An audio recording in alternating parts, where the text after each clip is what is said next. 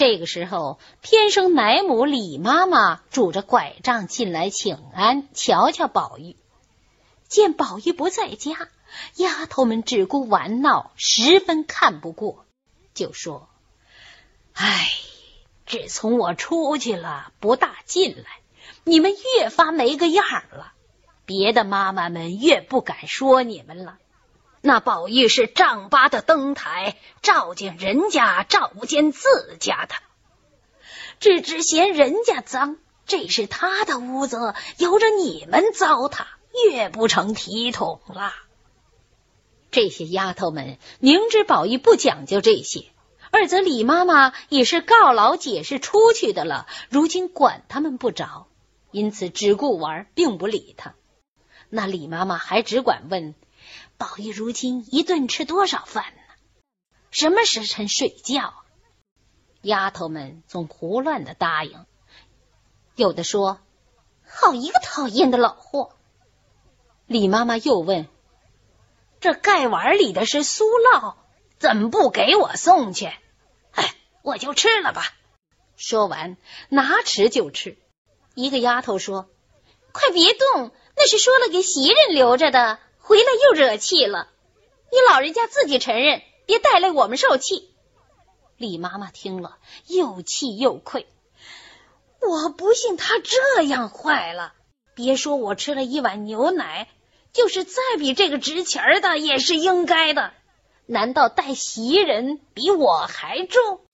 难道宝玉不想想怎么长大了？我的血变的奶，吃的长这么大，如今我吃他一碗牛奶，宝玉就生气了。我偏吃了，看怎么样？哼！你们看袭人不知怎样了？那是我手里调理出来的毛丫头。什么东西？一面说，一面赌气将酥酪全吃了。又一个丫头说：“他们不会说话，见不得您老人家生气。宝玉还时常送东西孝敬您老人家去的，哪有为这个不自在的？你们也不必装狐妹子哄我。大量上次喂茶撵欠血的事，我不知道呢。明儿有了不是，我再来领。”李妈妈说着，赌气去了。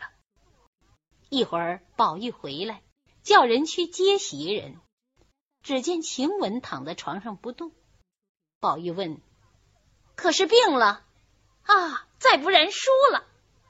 秋文说：“晴雯倒是赢的，谁知李老太太来了，混输了。晴雯气得睡去了。”啊，你别和李妈妈一般见识，由她去就是了。说着，袭人已回来，彼此相见。袭人又问宝玉何处吃饭，多早晚回来，又带母妹问众同伴姊妹好。宝玉叫人取酥酪来，丫鬟们回说李奶奶吃了。宝玉才要说话，袭人便忙笑着说：“原来是留的这个，多谢费心。前儿个我吃的时候好吃。”吃过了好肚子疼，足闹得吐了才好。他吃了倒好，搁在这里倒白糟蹋了。嗯，我只想风干栗子吃，你替我包栗子，我去铺床。宝玉听了，信以为真，就把酥酪丢开，取栗子来，在灯前包栗子。见众人不在房中，宝玉就笑着问袭人。哎，今儿个那个穿红的是你什么人？啊，那是我两姨妹子。宝玉听了，赞叹了两声。袭人说：“叹什么？嗯，我知道你心里的缘故，想是说他哪里配红的？不是，不是，那样的不配穿红的，谁还敢穿？”我因为见他实在好的很，怎么也得他在咱们家就好了。哼，我一个人是奴才命罢了，难道连我家的亲戚都是奴才命不成？定还要捡实在好的丫头才往你家来？哎，你又多心了。我说往咱们家来，必定是奴才不成？说亲戚就使不得，那也般配不上。宝玉便不肯再说，只是包栗子。袭人说：“哟，怎么不言语了？想是我刚才冲犯了你。嗯，明儿赌气花几两银子买他们进来就是了。你说的话怎么叫我答言呢？我不过是赞他好，正配生在这深堂大院里，没得我们这种浊物倒生在这里。他虽没这造化。”倒也是娇生惯养的呢，我姨爹姨娘的宝贝。如今十七岁，各样的嫁妆都齐备了，明年就出嫁了。宝玉听了“出嫁”两字，不禁又嗨了两声，正是不自在。又听袭人感叹说：“唉，只从我来这几年，姊妹们都不得在一处。”如今我要回去了，他们又都去了。宝玉听这话内有文章，不觉吃一惊，忙丢下栗子，问袭人：“怎么，你如今要回去了？”“嗯，我今儿个听见我妈妈和哥哥商议，叫我再耐一年，明年他们上来就赎我出去的呢。”宝玉听了这话，越发怔了，忙问。为什么要赎你？哎，这话奇了！我又比不得是你这里的家生子儿，一家子都在别处，独我一个人在这里，怎么是个了局？我不叫你去也难。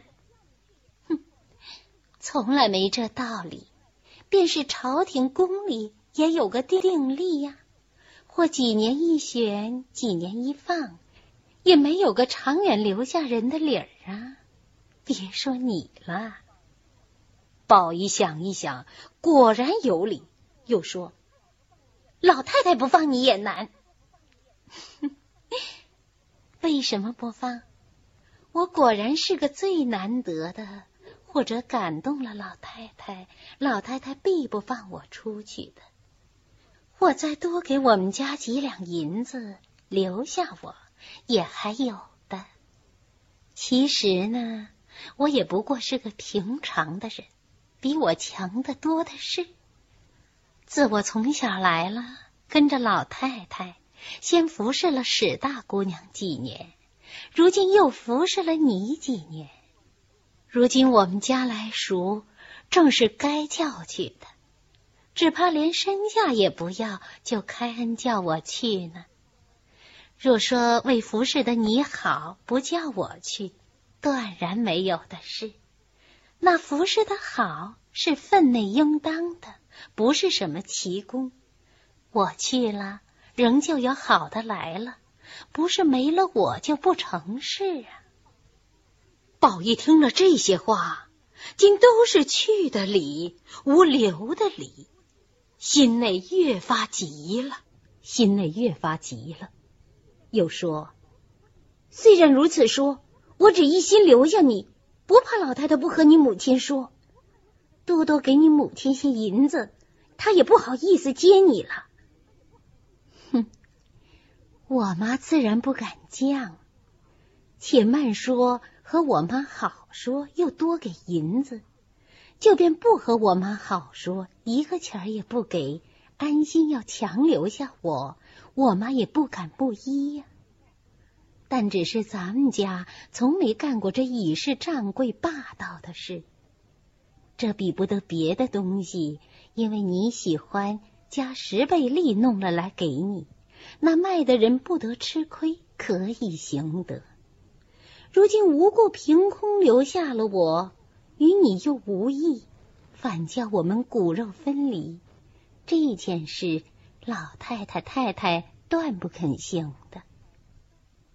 宝玉听了，思忖半晌，又说：“依你说，你是去定了？”“嗯，去定了。”宝玉听了，自己想：“谁知这样一个人，这样薄情无义。”宝玉又说：“哎，早知道都是要去的，我就不该弄了来。临了，剩我一个孤鬼儿。”说着，便赌气上床睡去了。原来袭人在家，听见他母兄要赎他回去，他就说至死也不回去的。又说。当日原是你们没饭吃，就剩我还值几两银子。若不叫你们卖，没有个看着老子娘饿死的理儿啊！如今杏儿卖到这个地方，吃穿和主子一样，又不招打木骂。况且如今爹虽没了，你们却又整理的家成业就，复了元气。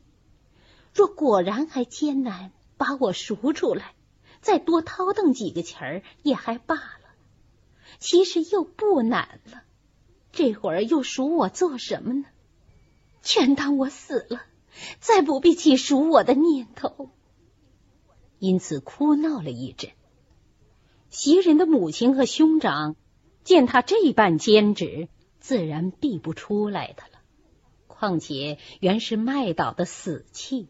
明仗着贾宅是慈善宽厚之家，不过求一求罢了。今见袭人这样，母子两个也就死心不赎了。后见宝玉到了他家，他两人又是那般景况，他母子两人心下更明白了，越发石头落了地，而且是意外之想，彼此放心，再无熟孽了。而袭人自幼见宝玉性格异常，淘气憨玩，自是出于众小儿之外，更有几件千奇百怪、口不能言的毛病。近来仗着祖母溺爱，父母也不能十分严谨拘管，更觉放荡持纵、任性自情，最不喜物证。没想劝时，料不能听。今儿个可巧有赎身之论，故先用骗词以探其情，以压其气，然后好规劝宝玉。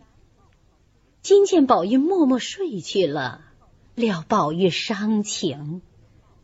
袭人原不想栗子吃的，只因怕为苏烙又生事，是以要栗子为由，问过宝玉不提就完了。于是叫小丫头子们将栗子拿去吃了，自己来推宝玉。只见宝玉泪痕满面，袭人便说：“哎呀，这有什么伤心的？你果然留我，我自然不出去了。”宝玉见这话有文章，便说：“你倒说说，我还要怎么留你？我自己也难说了。”咱们两个的好，再不用说了。但今日你安心留我，不在这上头。我另说出两三件事来，你果然依了我，就是你真心留我了。刀割在脖子上，我也是不出去的了。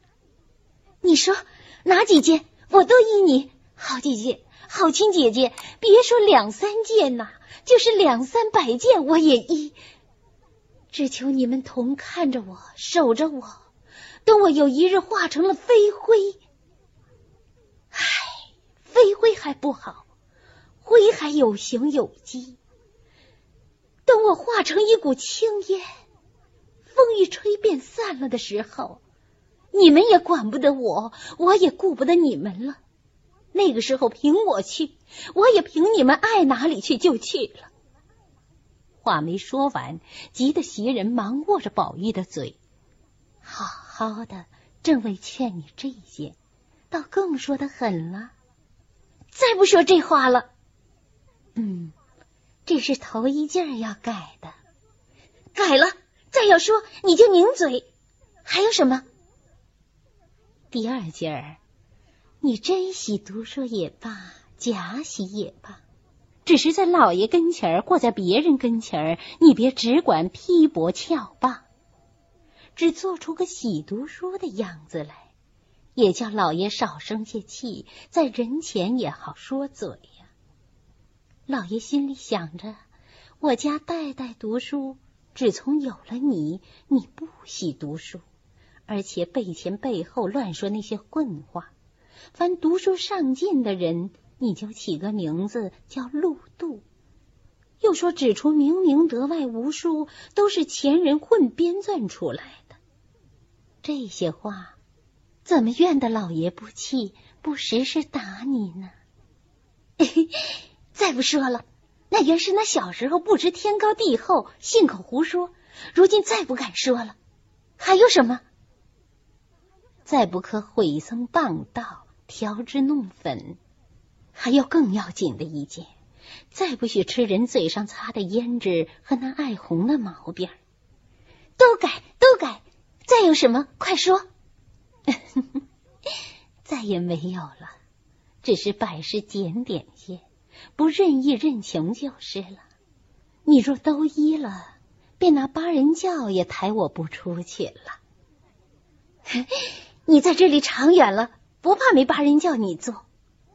哼 这我可不稀罕的，有那个福气，没那个道理，总做了也没趣儿。